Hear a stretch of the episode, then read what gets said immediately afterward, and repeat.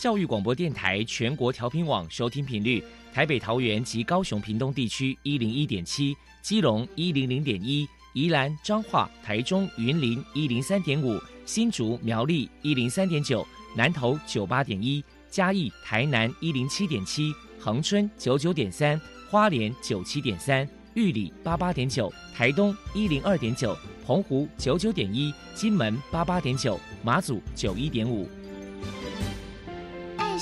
爱是包容，爱是牺牲，爱是分享，爱是服务。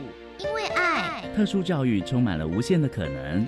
用爱关怀身心障碍同学的未来，用心倾听资赋优异子女的心声。欢迎老师、家长、同学们，大家一起加入特别的爱这个大家庭。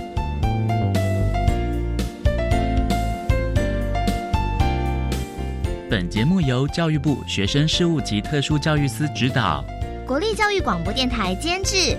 欢迎收听。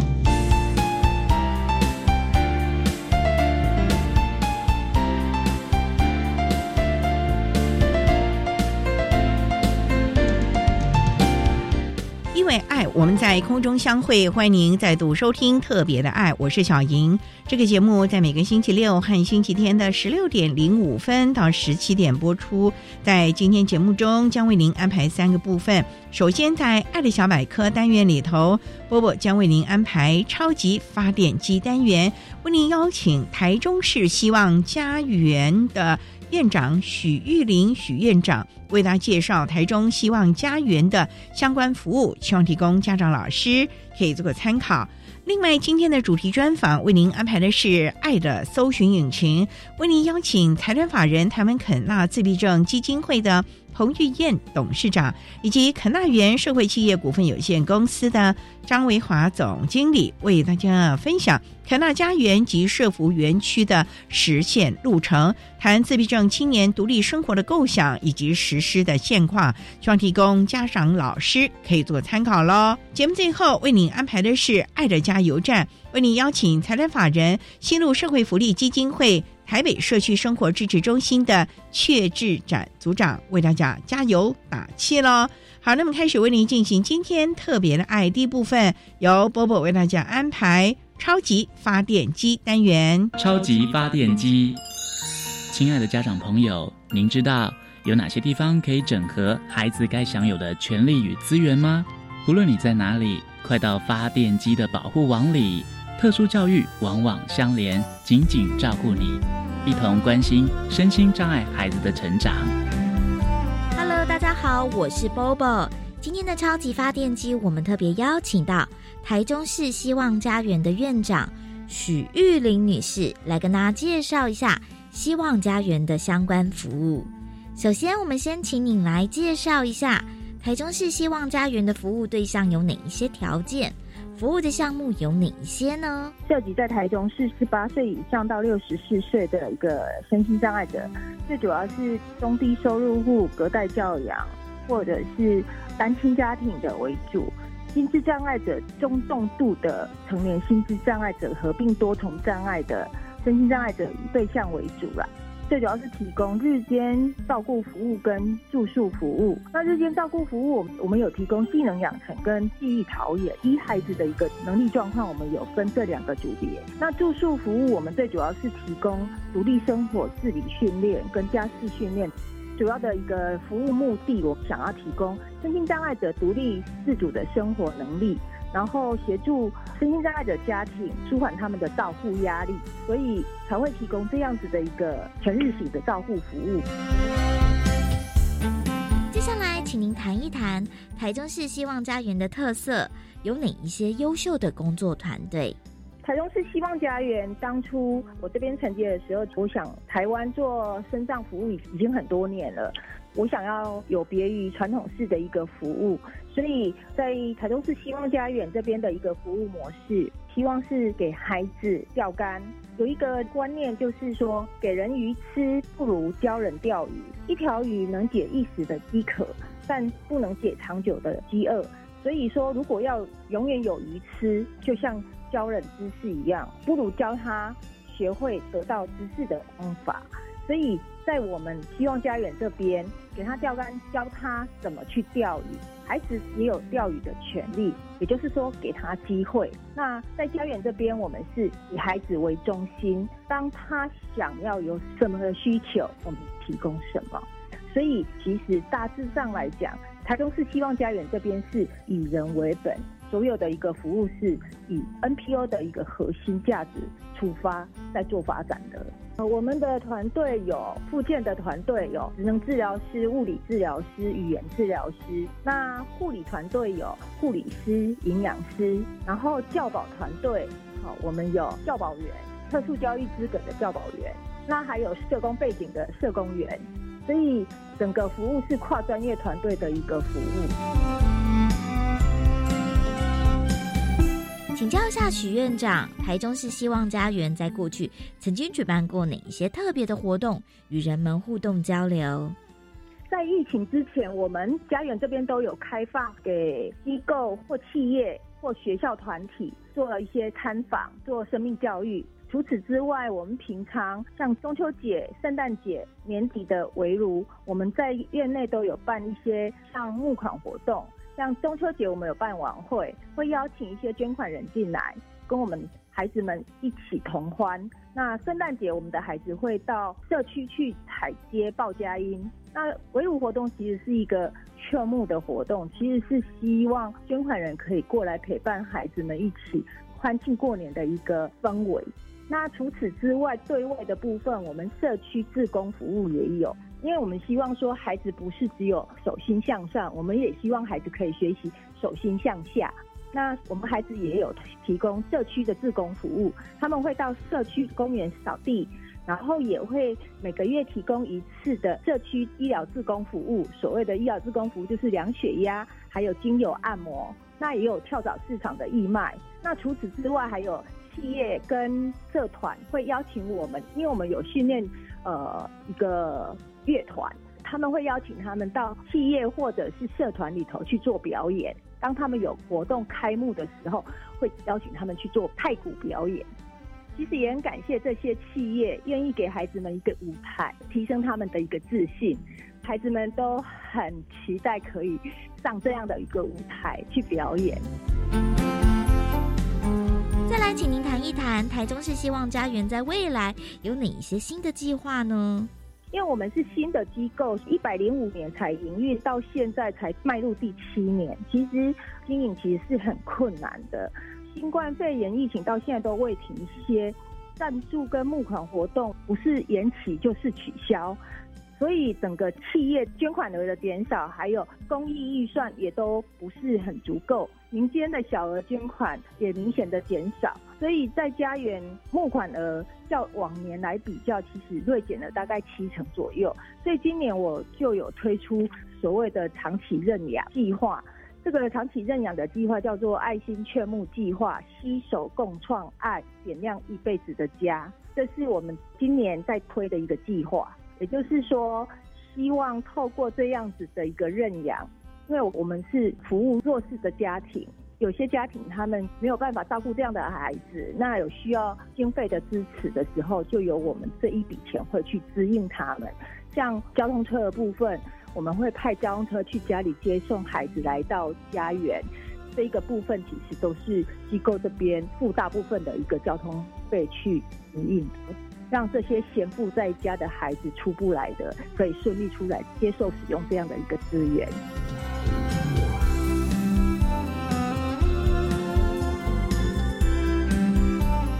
来，请徐院长来分享一下，指导生障朋友学习生活自理能力有哪一些小 paper。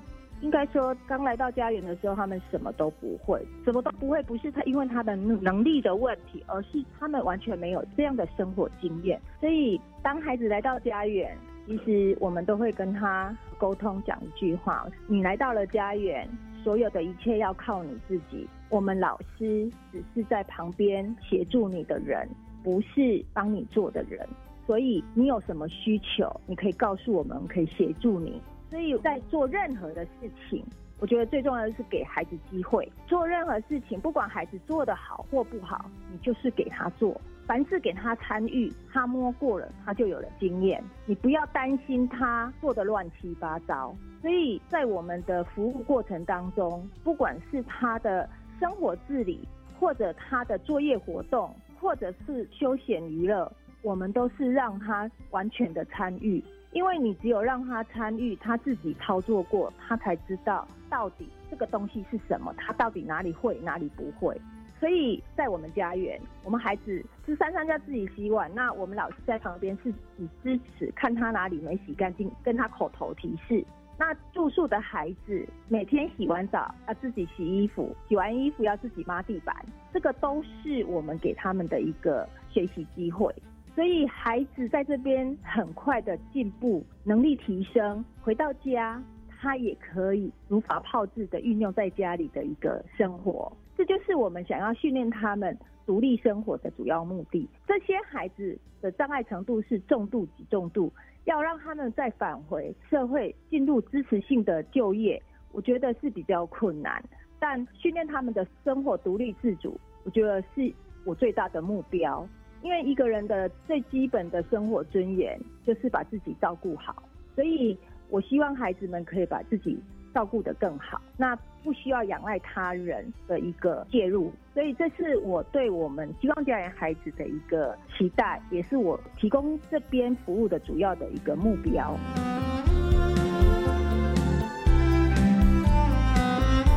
最后，许院长，您这边还有什么样的话想要传达？啊，最后我也想邀请我们的听众朋友啊，可以一起携手陪伴这群慢飞的天使，一起来逐梦改变，一起看见未来不一样的他们。因为我觉得有社会大众的力量的支持，我想他们更有勇气可以开创全新的一个生命舞台。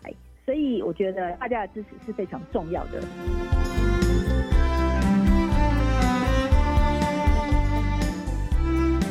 非常谢谢台中市希望家园的院长许玉玲女士接受我们的访问。现在我们就把节目现场交还给主持人小莹。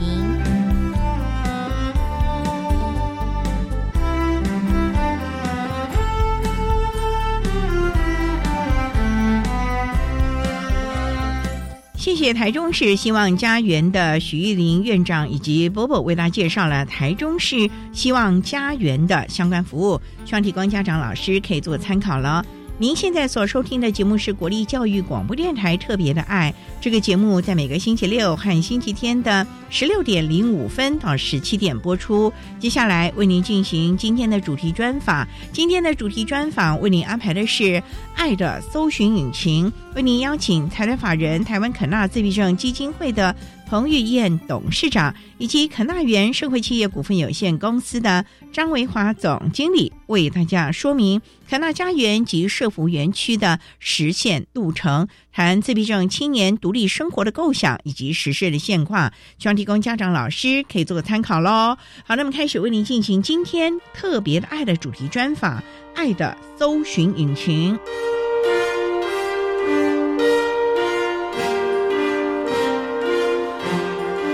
爱的搜寻引擎。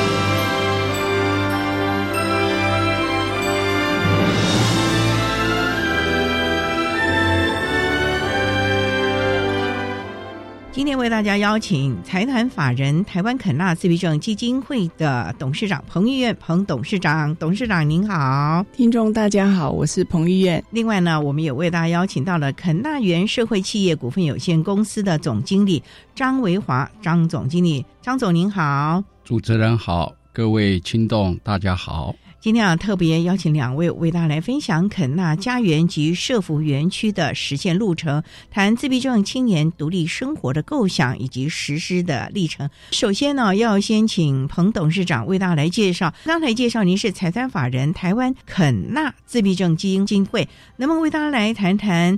当初为什么要成立这样的一个自闭症基金会呢？而且要特别加上一个肯纳呢？肯纳就是肯定和接纳的意思。我们当时未来安置到花莲去，有四个家长的能力把庄园盖好。结果因为是盖在农地上，又回来了。在台北，在两千零四年的时候成立了肯纳自闭症基金会。肯纳沿用的是美国一个医生的名字，因为他在一九四三年的时候发表的一篇论文，介绍了很多跟肯纳自闭症有相关的资料。那我觉得这个名字很好，也代表着肯定和接纳。也希望以后都不要叫自闭症，叫成肯纳症。就为了当年在花莲那个案子并不是非常的成功，所以回到台北又重新想想看有些什么样的方式喽。不过也很特别的，就是张总谈到了肯纳园社会企业，社会企业是这几年来大家谈到的一个很夯的名词。哎，那我们这个肯纳又跟社企怎么样来结合嘞？从花莲肯纳园的经验。我们董事长学习到一个非常重要：基金会的营运必须要自主自立，都靠捐赠或我们做的商品不足以推动。所以，是不是能够引进企业营运的概念？这个是第一个缘起。第二个缘起，因为我们董事长在二零一五年的时候，大概是国花会定了叫社会企业元年，大力推动社会企业。我们董事长刚好那个时候参加了这样子的一个活动，觉得这个概念很好。我们必须把基金会走向企业营运，必须推动。手心向下的运动，换言之，我们要自立自强的能力，所以他就先成立了这个社会企业。也是因为这个成立的很早，所以台湾也没有几家，我们算是其中的一家，也表明我们基金会除了要做好照顾，也希望能够靠自己的力量越来越强，能够跟社会的资源结合，真正做到自立自强、永续经营，做好对肯纳亲人的服务跟永续的照顾。不过啊，社会企业啊，大家听起来啊都觉得非常感动人，而且很有理念。我们看到在国外的社企也行之多年，可是，在台湾社企才刚刚开始。那我们的肯纳园要怎么样经营这样的一个社企呢？因为台湾在这方面的概念还不是那么的清楚哎。是的，我们的组织章程有一条特别定命，我们社会企业利润提供固定的趴数一定要给基金会。那个时候在组织章程定的时候，董事长本来说要全部，结果送到经济部去审查的时候说这不合规定，因为我们是商业组织，必须要对股东负责，经过股东会同意或董事会同意才可以做合一的捐赠比例，所以改成希望是百分之二十，但是要股东或董事会同意，特别是董事会，这才合乎基本的运作。所以说，我们第一个概念是盈余捐赠。那第二个概念很重要，因为基金会长期关心肯纳症或肯纳自闭症照顾专业服务，他们在营运上比较没办法再拨出心力，所以我们就结合基金会跟企业连结，也许是代工，也许帮他们做一些产品开发，共同行销，扩大基金会生存的能量。那第三部分比较重要，是对社会企业而言，因为我们现在正在做一个龙潭。肯纳镇家庭世代双老这个模式很难。根据我们的经验分析跟探索，在台湾如果这个模式可以成功，我们不会是第一，但是我们是唯一的模式。所以在这唯一的模式之下，我们必须找出各种创新跟发展。所以，我们社会企业是希望在这样子的一个状况下，结合基金会的照顾，持续来做这样子的一个创新、唯一的特色的打造。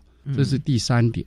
那第四点，在这个基础之下，我们就希望能够发展，慢慢由我们的肯纳家庭扩大到外面，接受外面的连接，由现行的肯纳这些家庭慢慢跟外面扩大发展，大概是以上的说明。所以啊，有目标，而且有做法了。稍待啊，再请财团法人台湾肯纳自闭症基金会的彭玉燕董事长，以及肯纳园社会企业股份有限公司的张维华总经理，再为大家分享自闭症青年独立生活的构想以及实施的历程。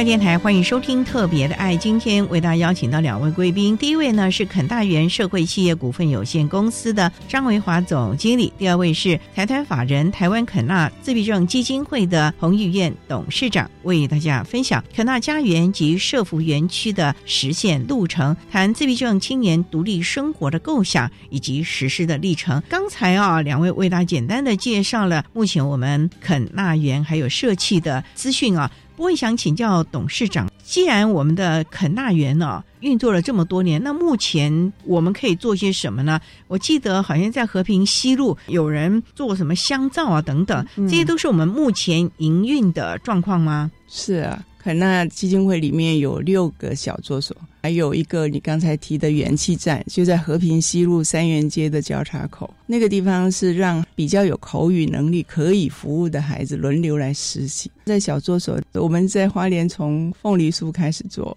做手工皂，最后发展出了我们的第一名产品，就是幸福皂，中东野枣加两颗杏仁的这种幸福皂，开始做新人结婚的时候的婚礼小物。但是这一些呢，都只是小助手的课程里面带出来的产品。一方面只是训练他的工作，这是小助手的规定嘛。每个孩子。一天要有四个小时必须坐下来工作，但事实上他们并没有这么好的工作能力，甚至有时候还有情绪问题啊，也不能真的坐在那里工作。还有一些就是他固着性，他想这个时候他要做什么也很难教。所以这些没有经济效益的商品，只是他们的工作所带出来的。那也是社会大众很有爱心，让我们的孩子的工作都做不完。现在小作所。的孩子最高年纪大概有四十岁，而且老化的情况蛮严重的，所以在两三年前，我们就想说，未来的安置很重要，开始不但启动了社会企业，也继续找土地，要为他们未来家园的安置做准备。现在龙潭文化路上已经盖好了亲子庄园，接着就是社福大楼，社福大楼一月二十二号上梁。明年底，我们就可以把基金会的服务带到龙潭了。这个时候呢，社会企业的接手就很重要了。总是要一步一步的先建构好相关的组织或者是运作的情形了，我们后面才能够顺遂了啊。好，那我们稍待啊，再请肯纳园社会企业股份有限公司的张卫华总经理以及财团法人台湾肯纳自闭症基金会的彭于晏董事长，在为大家分享自闭症青年独立生活的构想以及实施的历程。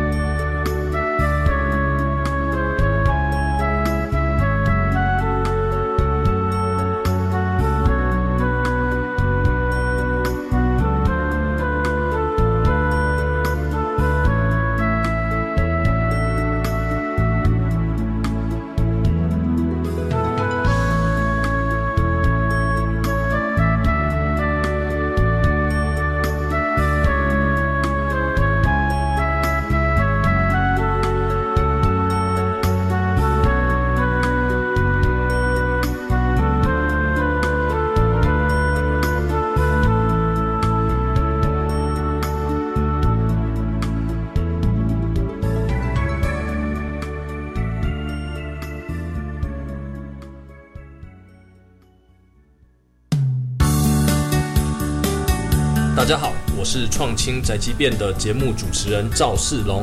创青宅急便节目为您深度专访各行各业的青年领袖，挖掘值得学习的宝贵经验，聚焦学思历程，传递正面力量。请锁定每周二傍晚五点二十分的创青宅急便节目，一起来听青年说自己的创意故事。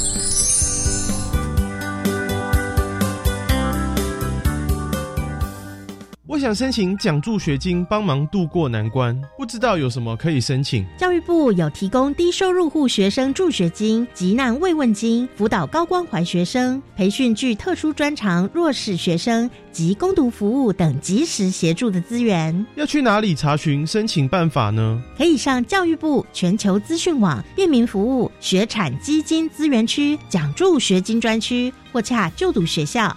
以上广告是由教育部提供。哎，老伴儿啊，啊我们被套牢的塔位能卖掉了。听说只要再买骨灰罐和生前契约，就有人要买哦。哎呀，千万别信，塔位跟生前契约不是拿来投资的，我们当初就不该买。啊，新闻都在报，说什么帮忙卖塔位，要你再买其他商品，其实都卖不掉，还骗你多花钱。哎呦，还好有你提醒，不然我连老本都要被骗走了。以上广告由内政部提供。管那么的水，罗嘎西木啊！大家好，我们是欧开合唱团。您现在收听的是教育电台。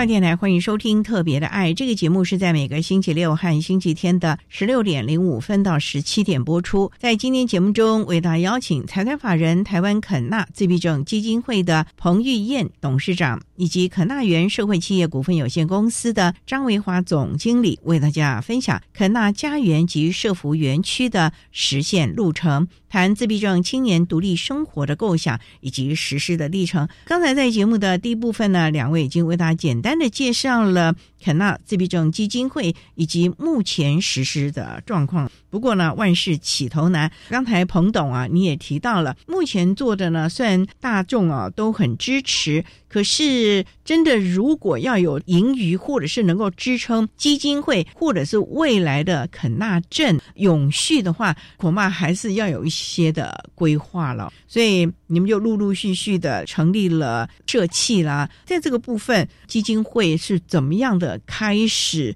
琢磨了呢？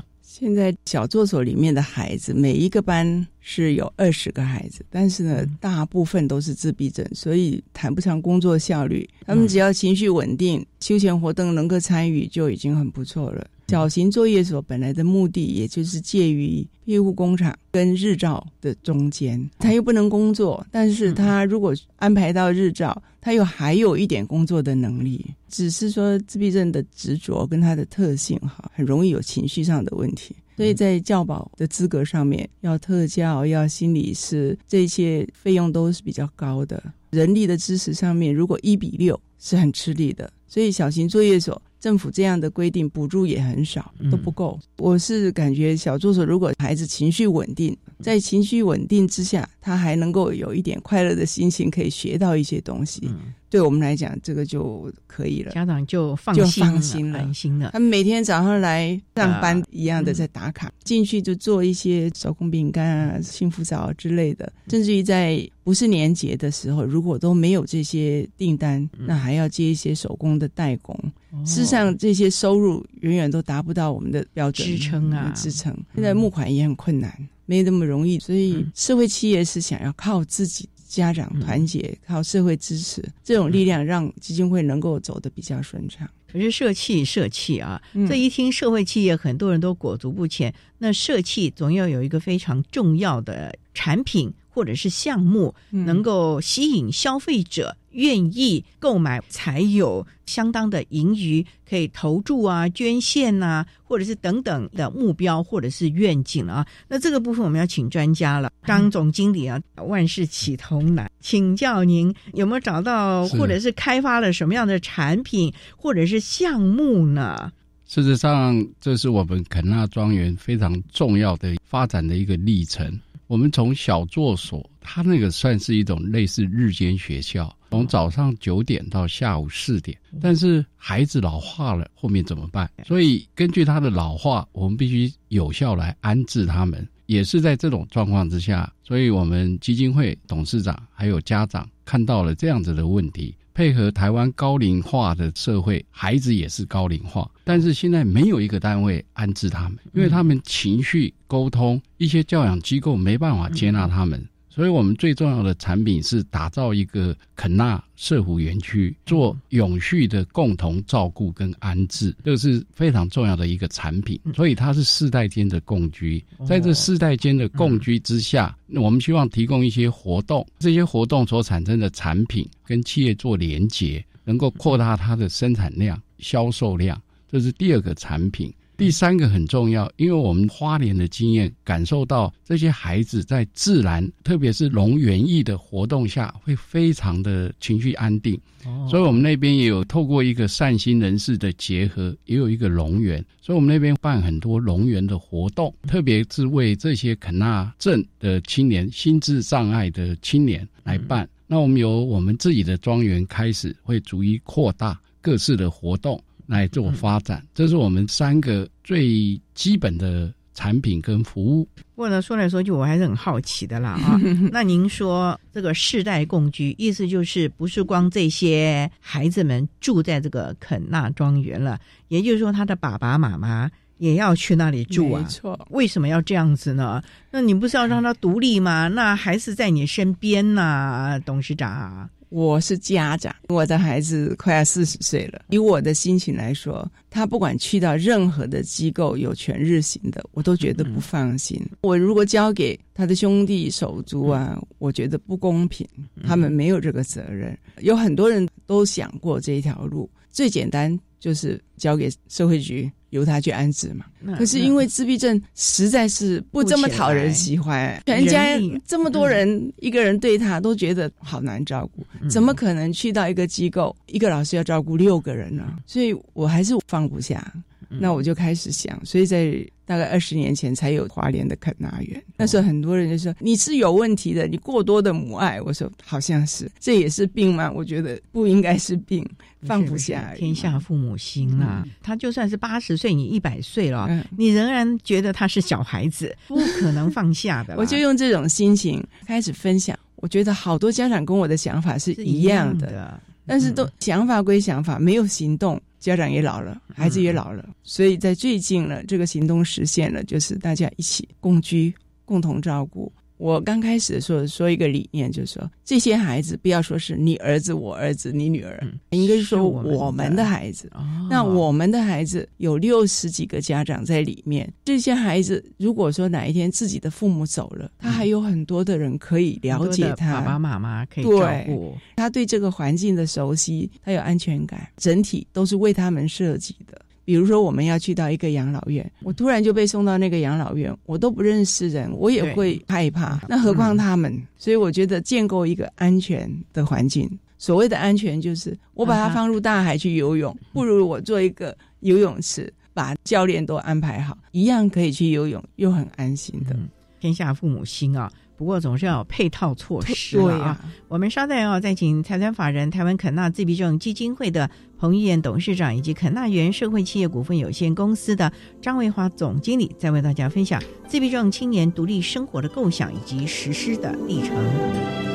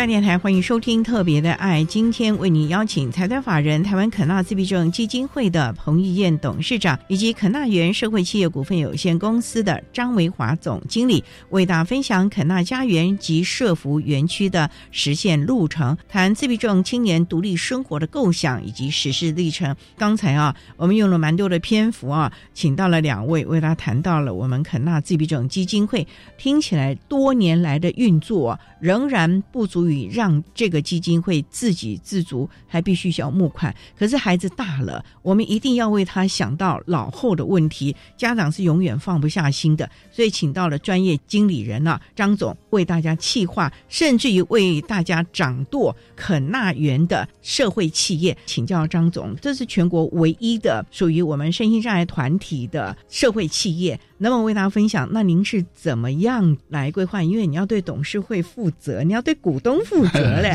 你到底规划了什么啊？因为我们知道肯纳镇已经在桃园龙潭盖好了嘛，之前彭董事长也提过了，房子盖好了，硬体有了，大家不能就每天晚上去那里住，然后白天再回你们基金会，或者是怎么样了吧？是的，我想要做一个补充，肯纳社福园区是进行式，我们是盖好了住宅。社福机构正在建设中，还没有完工。农场基本上我们有三个农场，有两个农场在运作，一个农场在筹备中。所以我们先从农场开始。你们农场是做些什么？第一个农场是有机蔬菜的生产。我们整个社会企业最重要的观念是公益加生意，所以我们在那边种菜，所以有自工、有社会企业或者各个企业，他需要可以来这边买菜。我们就是专业型的生产，孩子可以种那个菜，虽然有志工帮忙，那不是他们去育苗、播种、包装，他们做他们能够重要的部分。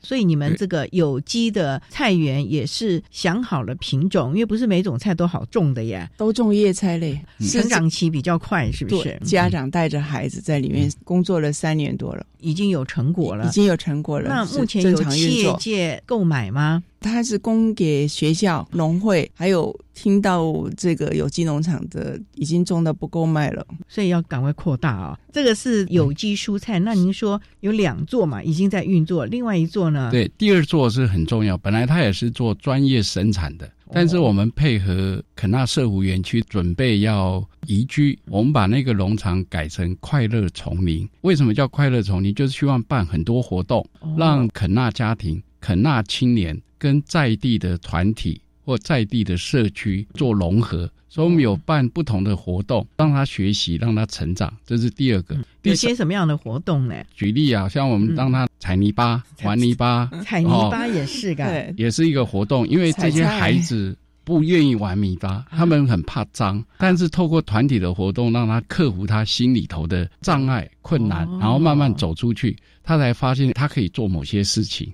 他慢慢可以自我成长，社会互动会增强，这个是我们透过活动学校带给他们的效果。所以，我们绝对不是只为了生意，而是有公益、有训练的概念都在里头。所以，这个丛林就是除了我们这个肯纳孩子，也包括了附近可能学校啊、社区的人都可以来这个地方。反正大家就是搞得越脏越好，是不是？是的。然后变成一个泥巴人，那也让我们的孩子觉得哎，蛮好玩的，不会害怕脏的东西。我们不是只有脏了，我们也有割竹子、做竹艺、做草编、做生态缸，各种不同。的活动，甚至他们也去育苗，所以其实是用活动来训练他们参与生活的学习，来做生活能力的提升。社会的爱心实在台湾是太丰富了，有时候会捐我们很多生活用品，我们就希望把它做一点整治，做一点处理，再贩卖，增加我们的收益。所以这是农场所要提供的产品跟服务类。那另外一个非常重要，就是在住宅的部分。我们住宅不是为了住宅，我们住宅是为了家长跟孩子共同住，训练他的独立能力，甚至父母亲离开的他的夜间的生活能力。因为这些孩子可以说白天一个样。晚上一个样，为什么不能到二十四小时？最大的困难，嗯所以我们这边来做了一些调整，跟做一些规划，所以那边就会做很多行为的矫治，还有活动的规划，那边都要在导入这些产品跟服务。如果做得好，我们甚至会扩大发展出去。社福机构就回到基金会做营运，社区会帮忙做一些，也许商品的深化、共餐、共学，用这边来做一些发展。这是我们一些初步的想法，但是这些都是进行式，必须随着实物展开、时辰展开，也许还要做必要的调整。因为先前没什么样本呐、也没有可以学习的，嗯你们必须是是边做边修正的。我想这样才是一个比较良好，而且是比较稳扎稳打的的一种方式了啊。好，那我们稍待啊，再请肯纳园社会企业股份有限公司的张维华总经理以及财团法人台湾肯纳自闭症基金会的彭玉燕董事长，再为大家分享自闭症青年独立生活的构想以及实施的历程。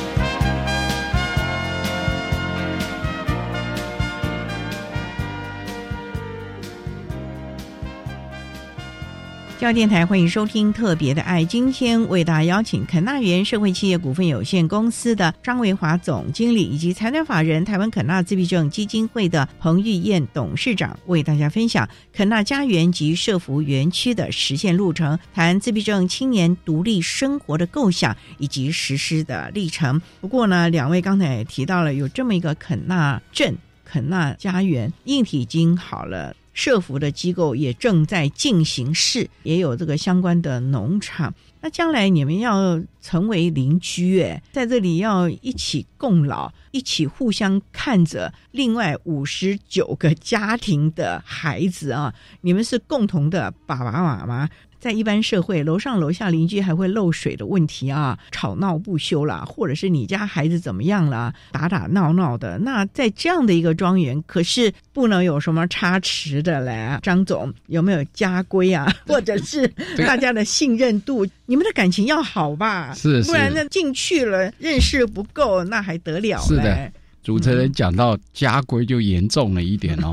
事实上，这个计划能够成功哦，其实我有一个非常重要的核心要素，一个叫做信任，一个叫做共创。事实上，信任哦不会天掉下来，大家必须努力去做，要花时间去做。共创是我们参加这个计划的时候，所有的家长大概就有这种想法，共同创造、共同照顾，但是它的基础还是来自信任。为了信任，最重要的事情就是我们要有相互真诚的了解。我们为了要促进让家长之间真诚的了解、真诚的互助，我们有推动了共办家具。家庭的聚会哦哦，我还以为要买共同的家具嘞、哦不是每个家都一样不的不。不不，共同的家分享家庭的类似这种聚会哦，在聚会的时候，他们的孩子也在聚会。我们透过一些心理师来带领他们，哦父母来分享他的幼年的经验、嗯求学的经验。结婚的经验，一直到生了自闭症孩子以后的生活经验，让每个家庭都互相分享，真的了解自己的困境、自己的努力，还有中间的奋斗，那每个家都是一个故事，因为越来了解，他就越会支持他。在办这个的时候，孩子也带在一起，有我你在旁边听吗？不是，孩子是一定要分开的，不然他会干扰家长的分享。我们透过一些志工陪伴，带孩子出去做活动，让孩子之间也越来越了解。所以这里头有好几个可爱的画面，有些孩子是从来没有打过照面，以前也不认识，可是经过活动以后，他们没有言语，但是他们可以互相沟通，而且你可以看得出来，他们心灵是契合的，甚至是可以互相了解的，但是没有任何的言语，你可以从他的动作就非常的和谐。那因为家长看到这样子的状况，他们就觉得这条路应该是要慢慢走下去。那我们的庄园最重要就是要打造这种世代共居，训练孩子能够独立自主的能力。父母亲百年了以后，他就可以移到前面的社福机构。即使父母亲没有百年，没办法照顾的时候，他也可以跟孩子共同移到前面的社福机构，我们就可以做世代共居。这当然是我们的策划跟规划，中间还有一段路途要很努力的推动。所以，我们提供的服务为什么是国内的唯一啊？就是这个原因。第一个是世代共居，第二个住宅不是住宅，它是训练孩子生活自理成长的一个实验场域。最后在社福机构实践，龙园它也是一个实践场域，它也希望帮助我们营运，也帮助我们训练，所以它是一个综合的园区。甚至有很多人讲说，现在要谈去机构化。我们那时候要盖社福大楼、社福机构的时候，人家说：“哎，这个是机构化。”我说：“不是，我们这不是机构化，我们是园区化。”整个的一个大型的训练场域，这也就是我们之所以成为唯一的一个最重要的一个基础。郭总经理啊，大型的园区啊，地就挺难了。你在都会区蛮难找到的啦。董事长，你们是大家要购买这块地呢，还是大家盖好了之后这一层楼就像我们卖房子一样的，大家一起共居呢？将来我我不在了，或我孩子进了社福机构，我这房子是不是可以卖出去，当做像我们现在讲的以房养老啊什么之类的？真的问到重点啊！主持人，我们前天才和所有的家长开过会，把这个房子跟土地变成使用权，每个人都只有使用权。在你不使用的时候，有发生变故或有其他任何原因的时候呢，这个孩子的权益是要给孩子的，这房子是要给孩子做信托用的。所以呢，经过这样子，好像好多个月都是在很挣扎。我们要怎么样把这个房子最后变成是保障这个孩子的未来？礼拜六大概就达成这个协议。未来孩子的保障在于这个房子的使用权。张总已经努力了非常久。因为这一般人的概念都觉得房子一定要有所有权啊，所有。因为我们华人就是有土私有财呀，所以你看现在有一些共购住宅哦，为什么销售有一点点的状况？就是它只有使用权五十年呐，所以常常滞销。所以张总，你是怎么克服？怎么样让大家有共识啊？应该这样讲，我们谈的是永续共同照顾。第一个，怎么达到永续？怎么对孩子完成照顾？所以我们可以用一个简单的口号：孩子是我们照顾的主体对象，房子是照顾的一个载体。所以房子希望能够做移转，有需要的家长第二手来接，它就会形成金流。这些金流可以变成前一手孩子的照顾信托基金，它就形成一个循环。所以透过这样使用权，我们从家庭之爱走向社会之爱，走向社会良善的循环。也是因为这样子的一个说明，还有报告，我们就跟家长讲，关键点在孩子。不是在房子，房子绝对是我们的载体。我们要用这样子的爱来做一个社会善良的循环，这是我们最大的根本。那也要感谢所有的家长都很支持。当然，这个过程之中要特别感谢董事长啊，因为在倡导这样子的一个观念的时候，的确要做非常非常多的努力，或跟家长之间的沟通啊。所以要谢谢所有的家长支持我们这样子的推动跟这样子的理念。总而言之啊，这个是一条漫长的路了，也是目前我们唯一找到了最可行、最能够达成的一条路了。所以，身为家长啊，董事长真的是用了很多的心了啊。这个家园什么时候可以真正的达成？而且只能够有六十组家庭进去嘛？只有这种能力了。六十个我们已经很努力了，而且这是需要很大的信任。这些信任来自于孩子的需求放在前面，而不是真的信任。那最后呢，就是因为靠着一直开会、一直的活动，然后也自己知道没有路，唯有一条路就是大家共同努力，所以走到这里。只有大家一起团结啊，对呀，才能为我们的孩子打造我们安心放心的未来安置的地点了。我想这是天下父母心，只是这群孩子真的会让我们比较担心的啊。那现在呢，肯纳家园、肯纳庄园有这样的一个创举，当然也可以成为大家借鉴的部分。也其他的社福团体呢，你或许也可以来瞧瞧；其他的家长团体，你们也可以来取经瞧瞧了啊。因为我想孩子大了。父母全都会遇到这样的一个问题。那今天呢，我们也请两位为大家来分享了。那今天也非常的谢谢财团法人台湾肯纳自闭症基金会的董事长彭玉燕彭董事长，谢谢你，董事长，谢谢，也谢谢我们肯纳园社会企业股份有限公司的张卫华总经理，谢谢你，张总，谢谢你，主持人，也谢谢各位听众朋友。我们下次同一时间空中再会喽。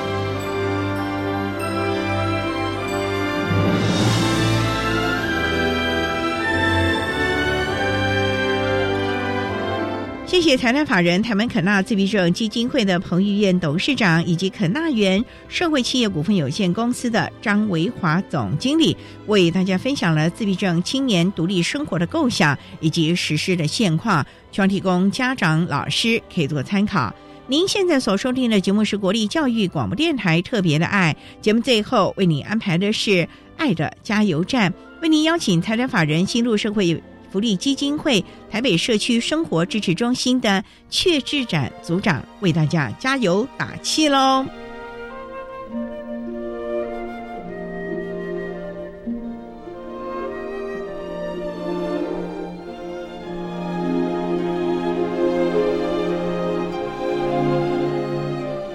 爱的加油站。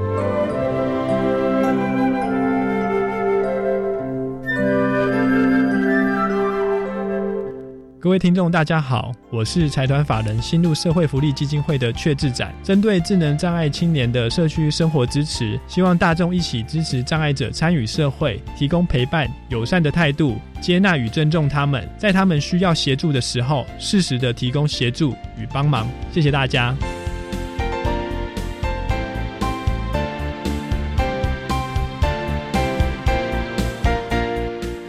节目就为您进行到这了，感谢您的收听。在下个星期节目中，为您邀请国立台中教育大学的副校长侯真堂侯副校长，也是特殊教育学系的教授。侯教授为大家说明增进人际关系，谈高等教育阶段跨障别学生夏令营的特色以及意义，希望提供家长、老师还有同学们可以做个参考喽。